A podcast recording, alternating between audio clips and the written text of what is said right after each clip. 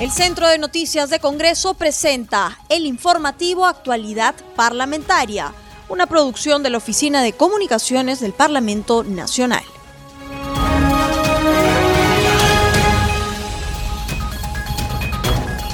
¿Cómo están amigos? Bienvenidos al programa Actualidad Parlamentaria, una producción de Congreso Radio. Este programa se transmite en las regiones de Apurímac, Radio Inca Tropical, en Arequipa, Radio Las Vegas de Moyendo, en Cusco, Radio Tahuantinsuyo, en La Libertad, Radio Estelar Perú 106.9, en Lima Metropolitana, Radio Eco. Los saluda Rómulo Vargas y los acompañaré en esta jornada informativa.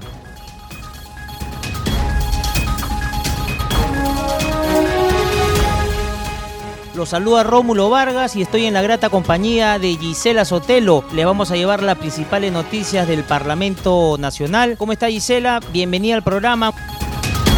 ¿Cómo estás, Rómulo? Un saludo a todos nuestros oyentes que nos escuchan en el norte, centro y sur de nuestro país. Estamos ya en comunicación telefónica con el congresista Enrique Fernández Chacón. Él es integrante de la bancada del Frente Amplio y vicepresidente de la Comisión de Trabajo. ¿Cómo está, congresista? Siempre es un gusto conversar con usted. Gracias, muy amable, de igual manera. Sobre temas de, trabajo, congresista, ¿qué podríamos este, conversar al respecto? ¿Qué temas habrían quedado pendientes de repente y que es necesario ahora que ya tenemos ya, sobre todo, la proclamación del eh, presidente eh, Pedro Castillo, después de muchísimos días que ha sido tan este, esperado esta proclamación, en medio de una polémica y una polarización tremenda, ¿qué temas deberían primar a su criterio en cuestiones de trabajo? Mire, primero, este, la agenda de trabajo, los problemas laborales son problemas muy álgidos en el país y que han molestado mucho la atención este, de la comisión la, de la cual he sido yo vicepresidente y Daniel Osea su presidente. Hemos enfocado problemas fundamentalmente que tienen que ver con el mal de males que es la tercerización laboral, porque a partir de, comenzar a atacar la tercerización laboral, eh, se pueden después ver perspectivas de otro tipo de, reconocimiento de derechos, ¿no? si el 75% de la población económicamente activa está en informalidad, entonces la preocupación ha sido eso, fundamentalmente. Por eso, por eso que hemos tenido, por ejemplo, que abordar el problema de, lo, de, este, de los CAS, de los CAS y los terceros en la administración pública fundamentalmente bueno, se ha puesto, se ha puesto ya este, restricciones para la contratación de terceros, no congresistas en el sentido que este, ya hay un tiempo límite para que estas personas puedan estar trabajando a través, digamos, de servicios por honorarios, ¿no? Porque antes esto era, era, parecía ya una práctica, pues, este, abusiva y mal utilizada en el sentido que cada seis meses o cada tres meses renovaban de manera indefinida y esta persona sigue siendo tercera, que prestaba servicios al Estado o a instituciones y sin embargo no tenía ningún reconocimiento laboral. Miren, se daban casos de, trabajadores del sector salud que se infectaban y por ser tercero no podían atenderse de donde trabajaban, no tenían, no tenían atención médica. Bueno, otro, otro problema que hemos, que hemos visto ha sido lo de la lo de las pensiones, especialmente para los que no tienen ninguna pensión eh, y habían sido importantes. Hoy acabamos de votar una ley donde se le da aunque sea proporcionalmente a los que antes no les querían dar un real. Otro, otros casos que hemos visto, otros casos que hemos visto ha sido, como se llama, este, de trabajadores despedidos, los S colectivos, ¿no? Los S colectivos y, que, también se han dado, congresistas, durante la pandemia ha habido una, una serie, creo que infinita, no sé, de despidos masivos en, diversas empresas también. Algunas, algunas empresas, hay que, hay que decirlo, abusivas, que todavía seguían facturando, que todavía seguían trabajando, pero se han justamente tomado este todo, todo este ese tema de la pandemia para despedir a, a muchos trabajadores, ¿no? Recortarles el sueldo, ¿no? La llamada suspensión perfecta es otra aberración, es otra aberración, porque dígame con sinceridad, el, el, el señor Vizcarra le dio a los empresarios afectados por la situación, según ellos, 60 mil millones de, de soles, pero no han correspondido a ese esfuerzo que el Estado le ha dado de plata de todos de plata de todos, de préstamos que voy a tener que pagarlos todos, pero sin embargo los tipos no han no han, no han respetado este la estabilidad de los trabajadores, los han despedido igual. Esto lo ha considerado el presidente Sagasti ayer en, declaraciones a, un medio eh, local como algo criminal, inhumano, ¿no? Eh, saber que hay, hay gente que está lucrando, así como, como durante la pandemia conocimos casos de como el ángel del oxígeno, ¿no? Estos, estos empresarios que no les importaba este, estar trabajando las 24 horas del día, dando el oxígeno a, muy, muy, muy este, poco el, el, costo, digamos, para que más personas puedan abastecer sus balones. Existe, por otro lado, los buitres de la pandemia, los que han estado aprovechándose justamente de esas circunstancias y lo que ha ocurrido ayer en el hospital Almenara es realmente pues este penoso, lamentable.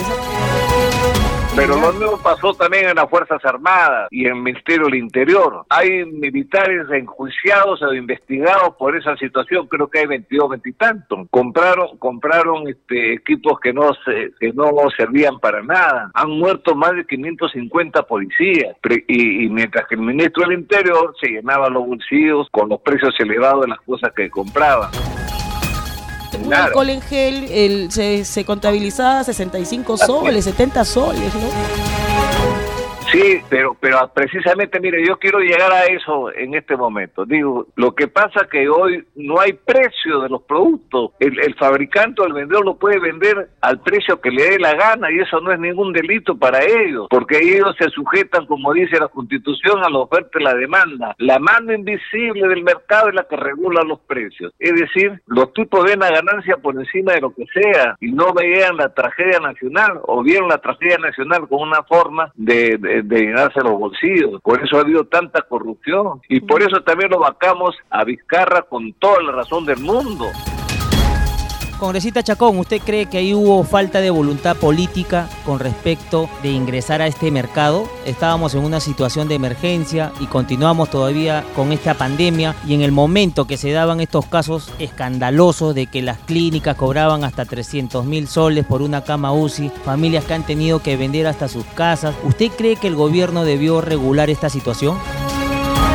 Mire, yo en el gobierno hubiera hecho otra cosa, hubiera, hubiera puesto incluso a disposición de todos los enfermos toda la infraestructura hospitalaria y de clínicas privadas, privadas o, públicas, porque primero era atender la salud de la gente y la vida de la gente. El resto se podía arreglar, pero han lucrado como han querido, han lucrado como han querido. Y todo eso lo ha permitido el gobierno, todo eso lo ha permitido el gobierno, por eso estuvo bien vacado, estuvo bien vacado. Bueno, pero ellos también, pero ese es el modelo económico pues de que este Congreso, bueno, lo ha propuesto ya este Perú Libre, la posibilidad del cambio en la Constitución y también otros partidos también de izquierda por muchísimos años han estado apoyando esa posición. ¿Usted también considera que en este Congreso debería también tomarse en cuenta esto?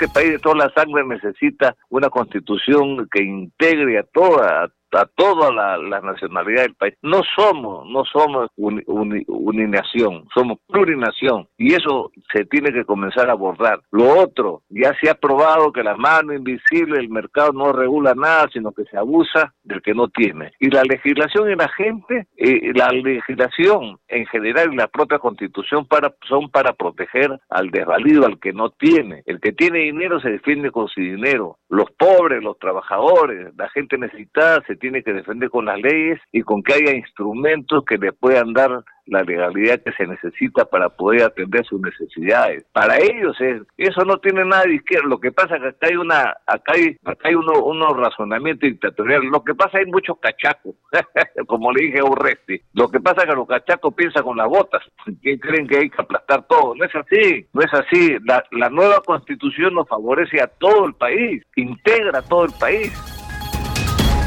¿Y por qué genera tanto miedo, congresista? ¿Por qué cuando se habla de Porque la posibilidad... verdades son bastante ignorantes políticos y no hay peor que lo ¿Por qué se habla, uy, no, viene, viene este cuidado, le van, van, a, van a privatizar todo, destatizar todo, van a... Acaban de demostrar que de ciencias políticas conocen muy poco, no saben de lo que es socialismo, no saben de lo que es comunismo. Sencillamente es un, es un profesor desconocido políticamente dos, tres años atrás y que le ganó a los más pintados a pesar de toda la campaña que hubo, porque el pueblo lo respaldó porque está harto de tanta cosa. Ahora, si no logran, no logran la clase dominante o, o los ricos de este país comprender que ya los pobres no quieren seguir viviendo como antes, entonces las cosas se van a poner de otro color, porque ya, porque yo, este, la gente ya se dio cuenta de lo que está pasando en el país. ¿Qué significa eso? Que el pueblo se echó a andar, necesita cambio, transformaciones, que se la atienda, que la, la generosidad que tiene este país en su naturaleza, en toda su extensión natural, tiene que ser pues para los peruanos, especialmente para los pobres y los trabajadores, que son los que más lo necesitan. Ese, ese, ese, ese es lo que, lo que tiene que tener eh, la dirección de todas nuestras angustias y todas nuestras preocupaciones como políticos. La gente necesita que la atiendan sus problemas. Congresista Fernández, y cambiando de tema, ayer el presidente Sagasti calificó de risible la actitud que ha tenido el Congreso de la República en estos intentos de censurar a la mesa directiva del Congreso. ¿Cuál es su opinión al respecto?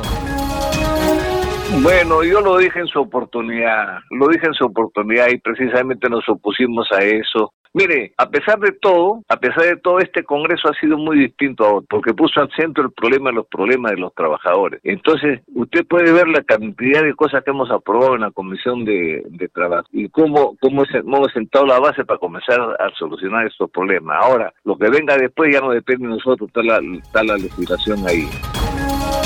Congresista, y sobre estas denuncias que se han dado a conocer en estos días, la presidenta del Congreso, Mirta Vázquez, ha dado a conocer que habían ciertas presiones de algunos parlamentarios para que se apruebe un viaje a Estados Unidos en medio de este proceso de vacunación que se estaba dando en ese país. Entonces, no se puede manejar el Congreso como su chakra y cuando hay una presidenta que precisamente le dice que no, vienen, vienen, ¿cómo se llama? Esas presiones que no tienen ningún sentido, porque ¿cómo, cómo van a plantear censurar a, la presidenta o a la mesa directiva cuando, cuando se faltaba una semana todo para acabar la, la gestión? No tiene sentido, ¿no? Ese es el problema. Bien, congresista, muchas gracias. Como siempre ha sido un gusto. Le agradezco infinitamente. Muchas gracias.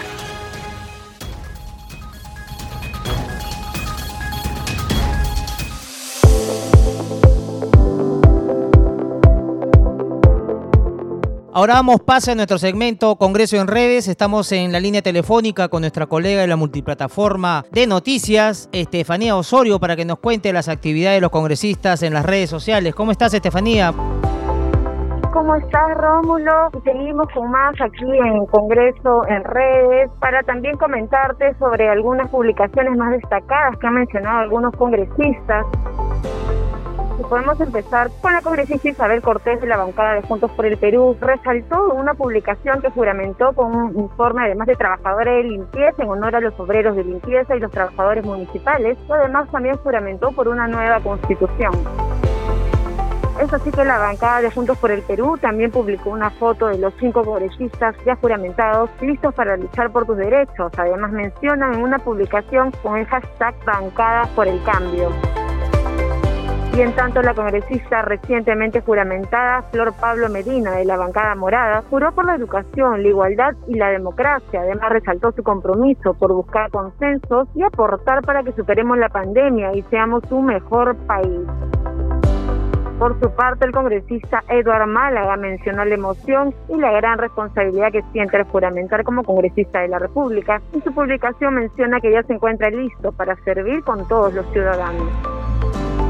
Y de otro lado, la congresista Sigri Bazán juró por un Perú sin discriminación y porque la dignidad no sea el privilegio de algunos, sino un derecho para todos, lista para trabajar de la mano con la ciudadanía. A su vez también la congresista Milagros Aguayo del Partido Renovación Popular juró por la vida y la familia y menciona que ya se encuentra lista para cumplir con su compromiso y también defender los derechos de la vida y la familia a favor de todos los peruanos. Por último, vamos con una publicación del congresista Hernando Guerra, quien juramentó por la libertad, por la democracia y por los emprendedores del Perú. Gracias por su apoyo constante y también por las críticas que suman. Destacó que además defenderá la Constitución y el Estado de Derecho de todos los peruanos. Y bueno amigos, vamos culminando también con estas publicaciones más destacadas de los nuevos congresistas de la República y los invito a seguirnos a través de las redes sociales. Ya saben que estamos en Twitter, en Facebook y en Instagram como Congreso Perú. También nos pueden seguir a través de Congreso Radio, también vía Radio Nacional, ya que estamos vía streaming las 24 horas del día. Conmigo será hasta la próxima. Adelante contigo, Rómulo. Gracias Estefanía, nos reencontramos el día lunes con más información desde las redes. Buen fin de semana.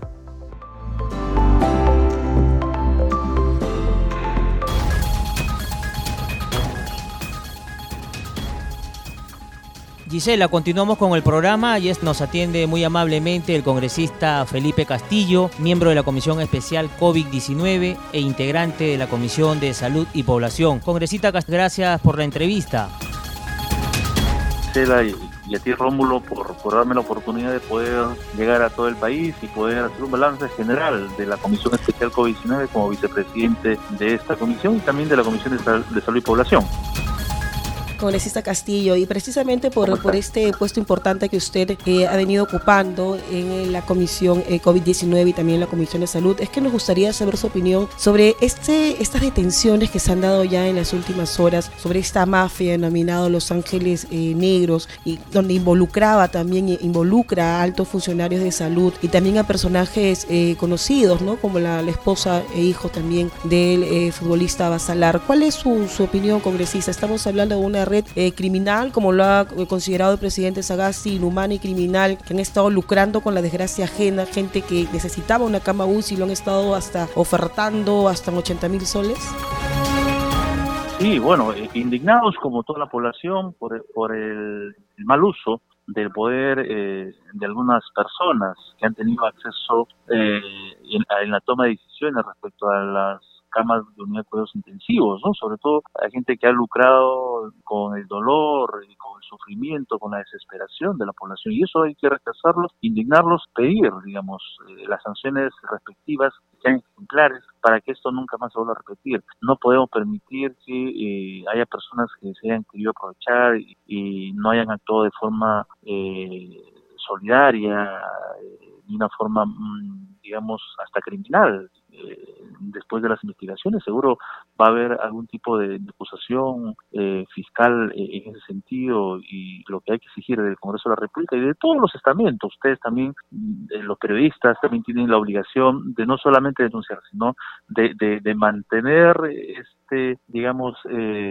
este hecho en, los medios para poder, digamos, a, través de, de, la exposición mediática hacerlo conocer y para que las sanciones se den. Yo creo que esto debe marcar como un precedente para que nunca más se vuelva a repetir. Definitivamente, eh, nosotros desde un principio, desde la Comisión Especial COVID-19, también fuimos, eh, digamos, los primeros en denunciar una serie de hechos irregulares desde eh, eh, lo que se presentaban justamente con el tema, por ejemplo, de las pruebas rápidas, ¿no? que también fue un negociado eh, terrible eh, en su momento y que ha generado pues tener una tasa de fallecidos importantes, siendo una de las más altas en el mundo, por un millón de habitantes, ahora que se han sincerado estas cifras. Entonces, ahora vemos que la magnitud de la pandemia es, en el país ha sido catastrófica, fatal, y que ha generado pues que muchas familias lloren la muerte de sus seres queridos. ¿Qué otro tipo de tema, congresista? Porque ustedes imagino que han tenido que recibir una, un sinnúmero de denuncias también, o de repente también acudir a los hospitales o a estos centros de emergencia donde se estaban este, atendiendo a los pacientes con COVID y sobre todo el poco acceso que se ha tenido ¿no? en dar cobertura ¿no? a, los pacientes que han estado graves, porque recordemos el sistema de salud se encontraba completamente colapsado. Sí, pues este aprovechamiento que, ha habido último del dolor respecto al, al digamos, de las camas de unidades científicos, eso se ha dado desde un inicio y también desde el Estado, que nosotros hemos eh, denunciado, por ejemplo, el tema, como te dije, de las pruebas rápidas, el, la falta del oxígeno medicinal, que fue un elemento importante que digamos, en su momento eh, estaba solamente, digamos, eh, a, coberturado por dos empresas a nivel nacional, la, empresa Linde y la empresa Air Product, que es la que proveía el oxígeno medicinal criogénico al 90% de nuestros hospitales públicos. Y gracias al Congreso de la República, la Comisión Especial que hizo las denuncias y que también legisló en ese sentido, ahora muchos hospitales, sobre todo del interior del país, tienen oxígeno medicinal a un costo mucho más cómodo, de más fácil acceso, 24 horas al día, 7 días a la semana, dándoles la oportunidad, sobre todo a las poblaciones que menos tienen, la oportunidad de seguir luchando por su vida. Creo que eso es un gran aporte, no solamente de la oficial COVID-19, sino de todo el Congreso de la República, haber sacado una norma importante del oxígeno medicinal. Así como esa, también el, haber denunciado desde un inicio y que gracias a eso se hicieron algunas correcciones que faltan eh, obviamente corregir más, como por ejemplo eh, la no priorización del primer nivel de atención. Se han hecho algunos esfuerzos, todavía es insuficiente, pero justamente hemos marcado el camino. Eh, es más, desde el Congreso de la República no solamente hemos hecho eso, hemos también legislado en ese sentido. Tenemos la ley que prioriza el uso de las pruebas moleculares para contener la propagación del COVID-19, justamente que es lo que se debió haber hecho de un inicio, la, el uso masivo de las pruebas moleculares para generar los cercos epidemiológicos importantísimos para evitar que el virus se propague por todo el país. Eh, otro tema que, que, hemos apoyado y, que ha permitido mejorar, digamos, las medidas que se adoptan desde el Estado para enfrentar mejor la pandemia está también la denuncia sobre la unidad de cuidados Gracias a eso se han mejorado, hemos pasado a tener casi 3.000 camas de unidad de cuidados intensivos, eh, que todavía es insuficiente. Lo ideal o lo, lo, digamos, el promedio que necesita el país para al menos dar un soporte importante son 5.000 camas de unidad de cuidados intensivos. Ese es el camino. Y creo que al menos hemos trazado el, el, horizonte con las denuncias y eh, el Estado ha puesto mayor énfasis. Todavía es insuficiente, pero creo que eh, desde el Congreso, desde las comisiones, eh, se, han, se, han, se han hecho, digamos, eh, las denuncias para corregir y se han corregido muchos aspectos en ese sentido. También tenemos el tema de las vacunas, ¿no? El tema de las vacunas que en un principio eh, fue lento la vacunación, la adquisición inadecuada, con el escándalo en medio de, la vacunación irregular de altos funcionarios del Estado, como del expresidente Martín Vizcarra. Eh, definitivamente la Comisión Especial COVID-19 y la Comisión Vacuna G y también el Congreso denunció en su oportunidad eh, las compras de vacunas que por cierto son eficaces, pero no son las más eficaces. Congresista Castillo y a una adquisición al doble del precio. Entonces, yo creo que a partir de ahí se ha mejorado el plan de vacunación nacional, también con las dos leyes que se ha aprobado del Congreso de la República, para poder, digamos, permitir también que los gobiernos subnacionales, que los entes privados participen de este proceso de vacunación, sabiendo sobre todo que eh, el virus ha llegado para quedarse. Es lo vamos a tener dos, tres, cuatro, cinco años y necesitamos de todos para poder vacunar cada seis meses o cada año de acuerdo a cómo e, e, evoluciona el virus. Entonces yo creo que desde el Congreso hemos cumplido nuestro rol fiscalizador, nuestro rol eh, legislativo, pero definitivamente nos hemos quedado algunos con la sensación de que pudimos haber hecho más debido, eh, digamos, eh, por el periodo. El periodo ha sido muy corto, pero creo que al menos la tranquilidad es que hemos logrado corregir también cosas que han evitado que más fallecidos haya en el país, ¿no?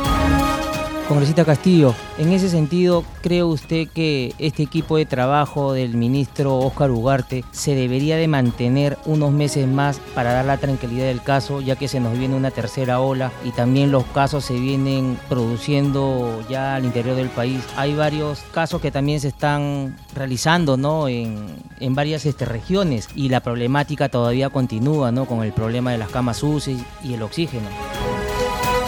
Yo considero que las personas no son irrepasables. Y acá lo que hay que hay, hay, que establecer políticas de Estado. Y la política de Estado en salud es mantener el plan de vacunación nacional, priorizando en esta segunda etapa las vacunas más eficaces y a menor costo para lograr la vacunación amplia y masiva en el menor tiempo posible para evitar justamente que lleguen más variantes y, evitar más muertes de, de, las que hemos visto al inicio eh, de la pandemia y poder reactivar la economía nacional. Creo que ese es el camino.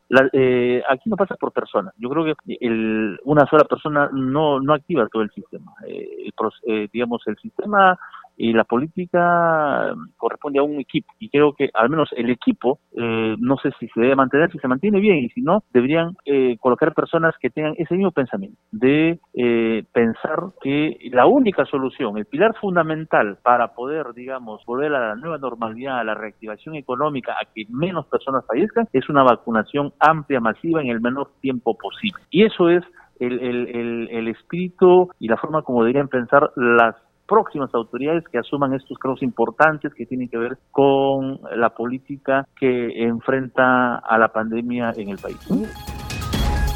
Y en esa línea congresista, estas eh, campañas que se están realizando a nivel nacional, esa vacunatón eh, que este, significó que más de 400 mil eh, personas puedan recibir su primera o segunda dosis y también que se ha estado replicando en otras regiones, ¿qué opinión le merece? ¿Esto debería también ser considerado ya en ese nuevo gobierno que, que ingrese independientemente si se cambia o no de ministro de salud? ¿Qué campañas o qué programas sí deberían continuar para hacerle frente a la COVID-19?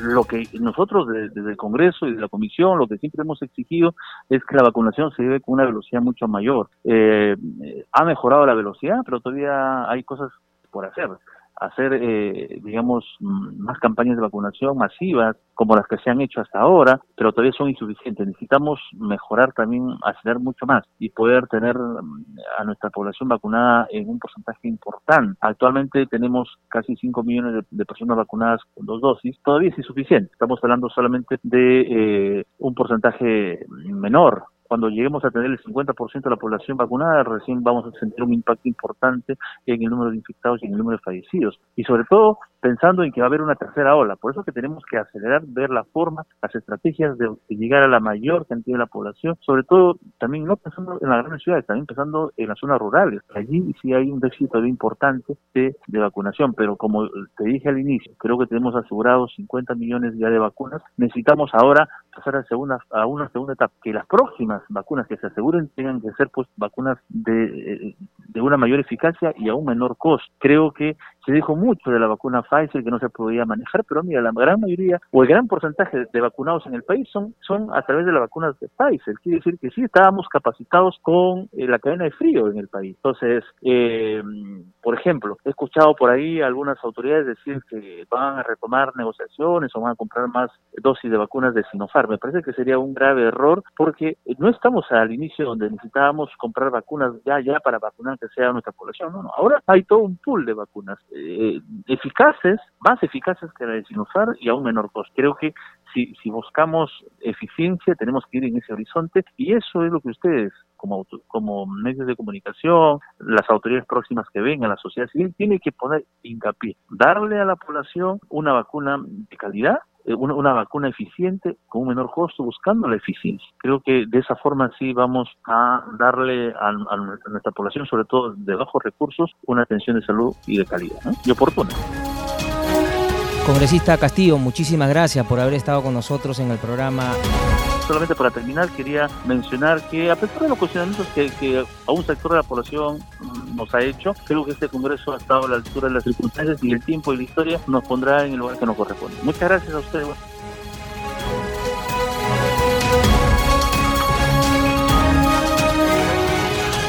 Ya no hay tiempo para más, no sin antes recordarles que nuestro programa se transmite en las regiones del Braen, Radio AA, en San Martín, Radio La Ribereña, en Puno, ATV, Perú, HFG, en Pasco, Corporación de Cerro de Pasco 96.1 FM, en Lima Metropolitana, Radio Litoral. Conmigo será hasta la próxima.